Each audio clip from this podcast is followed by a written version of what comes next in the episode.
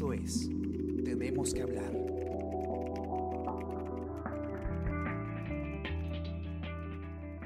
Hola, buenos días, ¿cómo están? Soy Gladys Pereira y hoy tenemos que hablar de los peruanos varados en el exterior.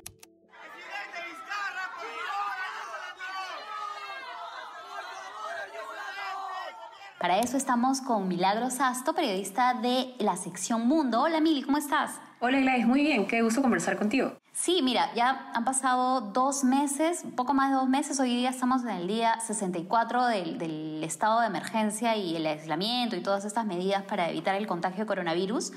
Y cuéntame un poco cómo has estado estos días, ya que tú estás, entiendo, trabajando desde tu casa, un poco tu, Sí. tu rutina se ha modificado bastante, ¿verdad? Sí, en realidad parece mentira que hayan pasado dos meses. Eh, a mí se me ha ido volando porque en la sección Mundo hemos tenido bastante trabajo, como podrás ver en, en el contenido que ponemos en la web y en, en la edición impresa. Hay bastantes casos que seguir, eh, hay muchos testimonios que recoger también y además de las eh, actividades en todos los países, ¿no? También tienen cuarentena, también tienen problemas internos, igual que nosotros, ¿no? Claro, de hecho esta pandemia, aunque nos parezca a veces tan, tan cercana, es a nivel mundial. Sí. Todos estamos en la misma situación, muchos países están como nosotros encerrados, pero bueno, es lo que tenemos que cubrir, ¿no? Y, y como periodistas, como tú dices, supuesto, no sí. descansamos, por supuesto. Y ahora tenemos que hablar sobre un tema muy importante que está afectando a cerca de 14 mil peruanos. Son 14 mil peruanos que están en el exterior sin poder regresar. ¿Qué ha pasado, Mili? Desde el 16 de marzo que se decretó el estado de emergencia y se cerraron las fronteras, ¿qué pasó con estos peruanos, con nuestros compatriotas que estaban afuera? Así es, ya dos meses después de la declaración de estado de emergencia y del cierre de fronteras, tiempo en el que no se han este, registrado vuelos comerciales, como bien sabes, eh, la situación de nuestros compatriotas pues es cada vez más angustiante, ellos están cada vez más desesperados, los que aún quedan varados son exactamente 14.623, según las últimas cifras de Cancillería que nos fueron facilitadas a- al comercio hace unos días. Entonces, estos compatriotas ya están en una situación mucho más crítica porque los recursos se acaban y además porque temen perder sus trabajos. Ellos, a diferencia de nosotras, no pueden hacer teletrabajo porque sus recursos, sus Claro. computadoras no están a la mano. Entonces, aquí en Perú las actividades ya se van reactivando, cada vez hay un poquito más de, de negocios abiertos, entonces ellos están en la en disyuntiva de no saber si van a poder eh, elegir seguir trabajando o no. Entonces su futuro eh, laboral también está un poco complicado. Eso Claro. por un ¿Dónde lado. están ¿no? estos, estos 14 mil peruanos varados? ¿En qué zonas de- del planeta se encuentran? Aunque parezca increíble, la mayoría está en el continente americano, no están muy lejos. Eh, Hay 606 en América Central, eh, 5.071 en América del Norte, lo que consideramos Estados Unidos y Canadá, y en América del Sur hay 5.083. En realidad, la mayoría están en nuestro continente, ¿no? Y es increíble que todavía no hayan podido volver, por eso mismo es su desesperación. El resto de compatriotas varados están en menor medida en Europa, que tiene 3.102, luego en Asia con 373, 220 en Oceanía y finalmente 168 en África. Claro, entendamos que, como mencionabas, desde el 16 de marzo que se decretó el estado de emergencia eh, por el coronavirus, se, se cancelaron todos los vuelos comerciales. Sí. Pero el gobierno, tengo entendido, que ha estado facilitando algunos vuelos humanitarios. ¿Estos vuelos humanitarios han beneficiado a cuántos peruanos? ¿Qué es lo que falta? En realidad, eh, hasta el momento se han podido repatriar eh, más de 15.000 compatriotas, exactamente 15.100, según las últimas cifras de Cancillería. Lo malo es que el grueso de, de esta cifra se, eh, o sea, pudo volver al país ya en el primer mes. Y ya desde el, eh, en este último mes el flujo de compatriotas que han podido retornar ha sido mucho menor, lo cual preocupa porque aún hay 14.623 afuera, entonces es prácticamente un número casi igual, ¿no? Y ellos todavía no tienen ninguna posibilidad por el momento. Los que han podido Claro. volver en su mayoría lo pudieron hacer, como dijo el canciller eh, hace, hace poco en una de las conferencias del gobierno, pudieron regresar al país eh, debido a los vuelos de Estado. Eh, ¿Qué significa esto? Los vuelos que otros países enviaron al Perú para recoger a sus ciudadanos que estaban acá. Entonces, el- el- los otros países mandaban su avión para recoger a, a sus, sus ciudadanos y ahí aprovechaban los peruanos para llegar. Ahora, es- sí es importante que, que también enfatices en que los peruanos que son repatriados no vienen directamente a sus casas, ¿no? No. Eh, se dispuso desde prácticamente el inicio que todo aquel ciudadano que volviera debía pasar cuarentena, ¿no? que son dos semanas de cuarentena. hasta hace poco se había estipulado que la cuarentena se debía realizar en un hotel. Y como hemos visto en las redes sociales, la mayoría llegaba pues, a hoteles ubicados en zonas más o menos adineradas, ¿no? como Miraflores, San Isidro. Eran hoteles en realidad cinco estrellas. sin embargo, luego en, conforme pasaron las semanas, eh, se designó y se cambió la, normativa. Y ahora, según previa autorización de las este, autoridades sanitarias, los peruanos que retornen al, país pueden hacer su cuarentena en sus hogares, lo cual también es un beneficio porque ya le representaría menos gasto al Estado. Claro, pero de todas formas tienen que mantener esas dos semanas de restricciones por su salud. Sí, y por la salud de sus familias, ¿no? También. Claro. Y tú nos mencionabas que ahora la principal preocupación es el tema de eh, su futuro laboral, ¿no? Porque son peruanos que en este momento se les están acabando recursos. Dos meses vivir en el exterior, claro. en unas condiciones especiales, porque no estamos hablando de, cualquier temporada, no estamos hablando de, la pandemia. Y además me mencionabas que hay un, un, gran número de peruanos que está en Norteamérica y precisamente en Estados Unidos es uno de los países que tiene el mayor número de contagios, ¿no? Sí, eh, de hecho, el mayor número eh, en la región en Sudamérica está en, Brasil, donde es el foco, el epicentro del, coronavirus en Sudamérica. Y a la vez, en Estados Unidos también hay una gran cantidad de eh, personas infectadas. lo que han estado haciendo nuestros compatriotas que todavía han tenido que permanecer en estos lugares es primero recurrir a sus ahorros o a veces endeudarse para poder costear sus permanencias y su alimentación. Pero además algunos, aunque en una cantidad mucho menor a la, cifra total, eh, han podido recibir algún tipo de ayuda de los consulados o embajadas. Eh, por ejemplo, también para acceder a la venta de medicamentos, eh, o para eh, renovar sus periodos de, permanencia en los países.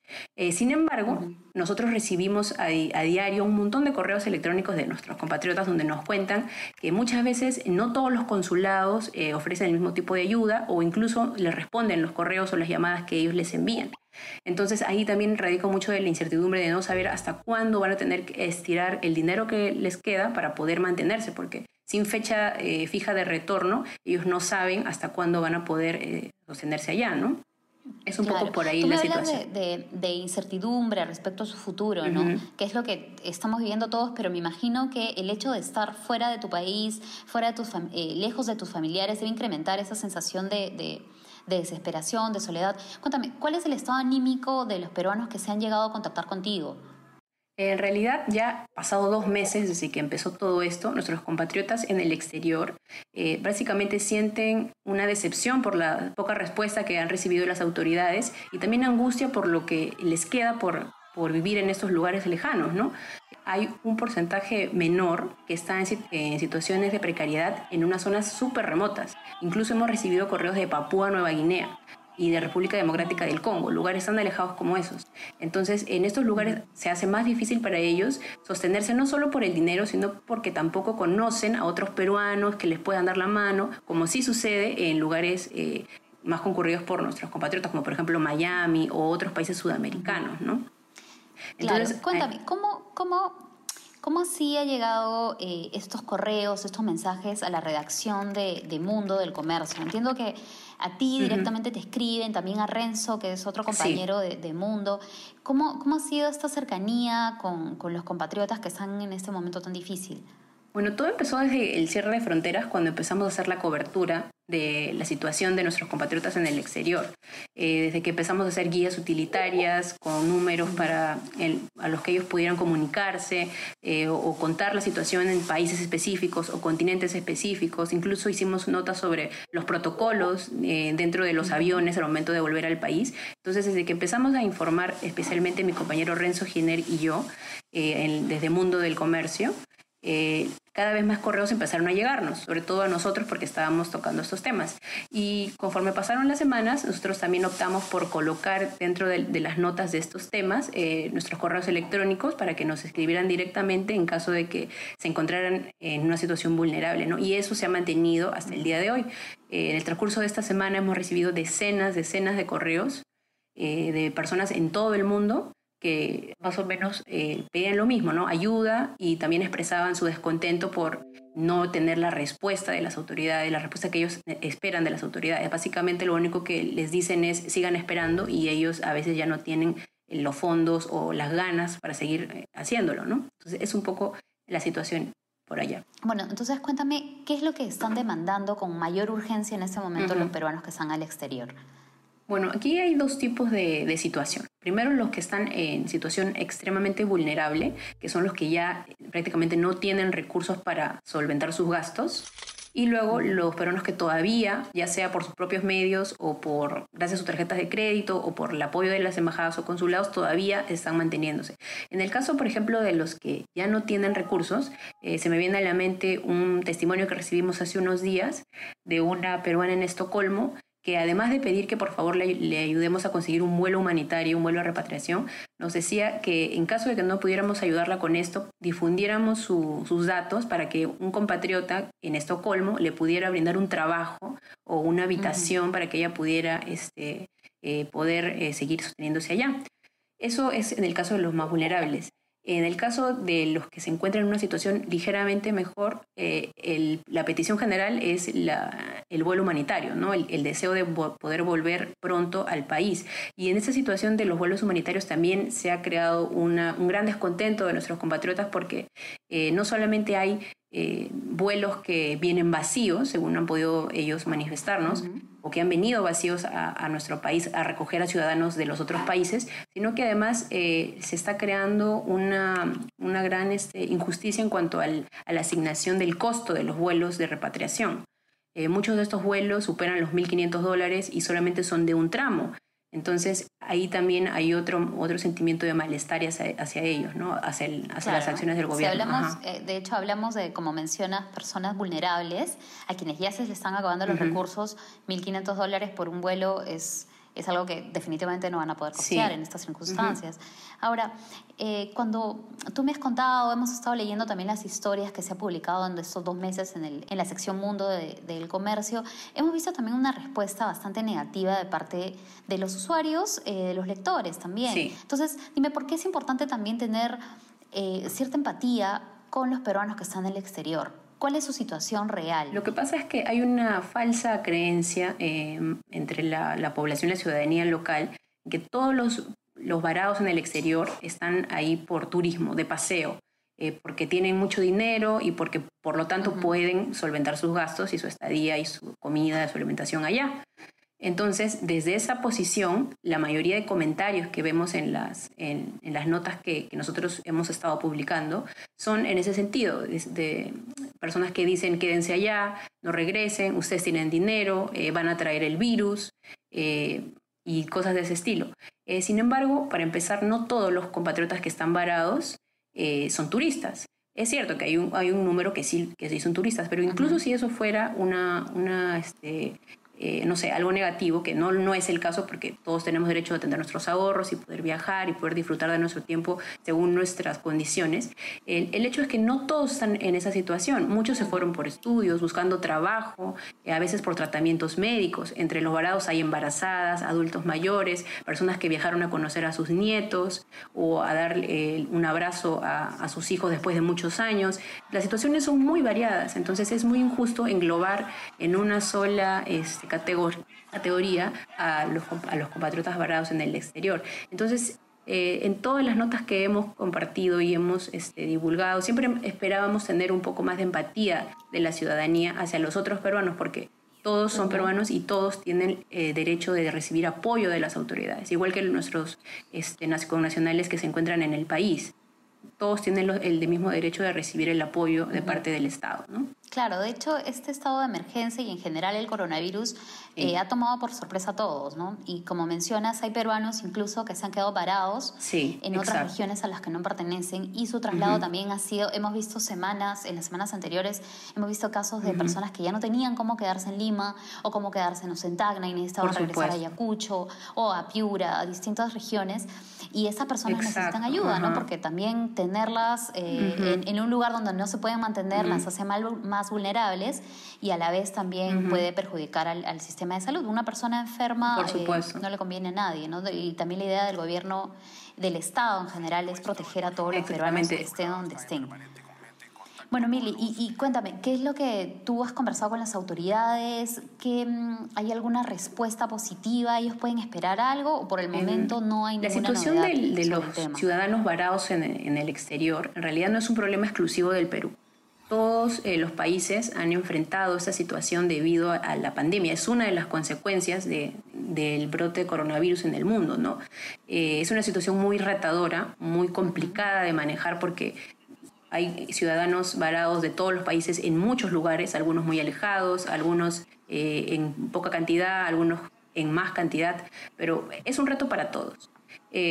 las autoridades peruanas desde el inicio iniciaron las este, acciones correspondientes para traer o intentar traer a los, compatriotas. Sin embargo, es evidente que se han visto desbordadas, porque todavía allá a dos meses hay 14.623 eh, compatriotas fuera y el flujo de retorno en las últimas semanas ha sido muy bajo en comparación a lo que fue al inicio. Entonces, la verdad es que la Cancillería nos brinda los datos en cuanto a números, cifras, pero todavía no es muy clara en, cuanto a los procedimientos que vienen. En una de las últimas eh, pronunciaciones que el canciller tuvo hace un par de semanas, decía que ya al no haber vuelos de Estado de otros países hacia el Perú, ya se hacía mucho más difícil generar eh, las repatriaciones. Pero también mencionaba que esa situación eh, hacía necesario que se empiecen a crear o, se empiece a pensar en estrategias eh, creativas y diferentes para poder atraer a los peruanos. Entonces, todavía no tenemos novedades de cuáles van a ser o cuáles este, son por, el, por ahora esas nuevas estrategias. Pero lo que sí es un hecho es que mientras el tiempo pasa, los peruanos que están en el exterior necesitan tener algún tipo de, respuesta, aunque sea eh, de cuándo un aproximado de cuándo esto se va a poder realizar. Claro, y además una respuesta también es escucharlos, ¿no? Como eh, precisamente tu, tu, reportaje que ha salido esta mañana, eh, publicado en, el, en, nuestra versión impresa, que también está en, en el comercio.p, donde hay varias historias de todo tipo de personas, hablamos de todas las edades, que están viviendo su propia su propia cuarentena, alejados. Debe ser muy difícil estar en otro país, estar solo y, no saber qué va a pasar contigo. Para un ciudadano en el exterior, lo más cercano que tiene a su país es eh, la embajada es el consulado, son las autoridades de estos este, centros diplomáticos que se encuentran en estos lugares. Entonces, cuando uno se encuentra en una situación vulnerable como esta, y sobre todo rodeado de una pandemia que tiene, eh, que contrae este, muertos, que tiene también tasas de infección, que sale en todos los medios y que va creciendo a un ritmo muy rápido, entonces los peruanos en el exterior obviamente ven a estas eh, entidades consulares y en realidad diplomáticas en general como una vía de conexión directa con su país. Y no tener respuesta o tener una respuesta muy lenta o una respuesta tal vez no tan este, humana hace que ellos se desesperen aún más porque se sienten más desamparados todavía de lo que ya, ya están. Entonces, incluso cuando no se tiene certeza de vuelos o de fechas de de repatriación, sí es muy importante que haya una conexión fluida y sobre todo humana de parte de las autoridades en estos lugares con los compatriotas. Claro, y qué bueno que menciones la palabra humana porque creo que también se, trata de esto, ¿no? que todas las acciones, tanto de las autoridades como de nosotros, eh, vayan por ese camino. No, no sabemos la realidad, como mencionabas, no sabemos por qué el, el peruano o la peruana se quedó afuera del país cuando cerraron las fronteras, no conocemos su realidad y lo que podemos hacer es tener empatía porque todos estamos en una situación bastante difícil, no solamente quienes están afuera, quienes están adentro y bueno, solo nos queda actuar de, la forma más humana posible. Gracias Mili por, por contarnos estas historias y también eh, no se olvide la gente que nos está escuchando que pueden encontrar esta, eh, este reportaje con todos los detalles en el comercio.p, también en nuestra versión impresa y obviamente este es el podcast Tenemos que hablar, pero tenemos muchos podcasts para todas las, de todo tipo. Tenemos de salud, tenemos de especialistas que nos hablan sobre las últimas medidas del gobierno, algunos utilitarios. Pueden escucharnos en Spotify, en SoundCloud, en Spreaker y obviamente seguirnos en nuestras redes sociales, Facebook, Twitter y también en Instagram. Muchas gracias, Mili, por acompañarnos. A ti, es un placer conversar contigo. Ok, estamos hablando, espero que muy pronto. Chao, a todos. Chao, Mili. Esto fue Tenemos que hablar. Esto fue El Comercio Podcast.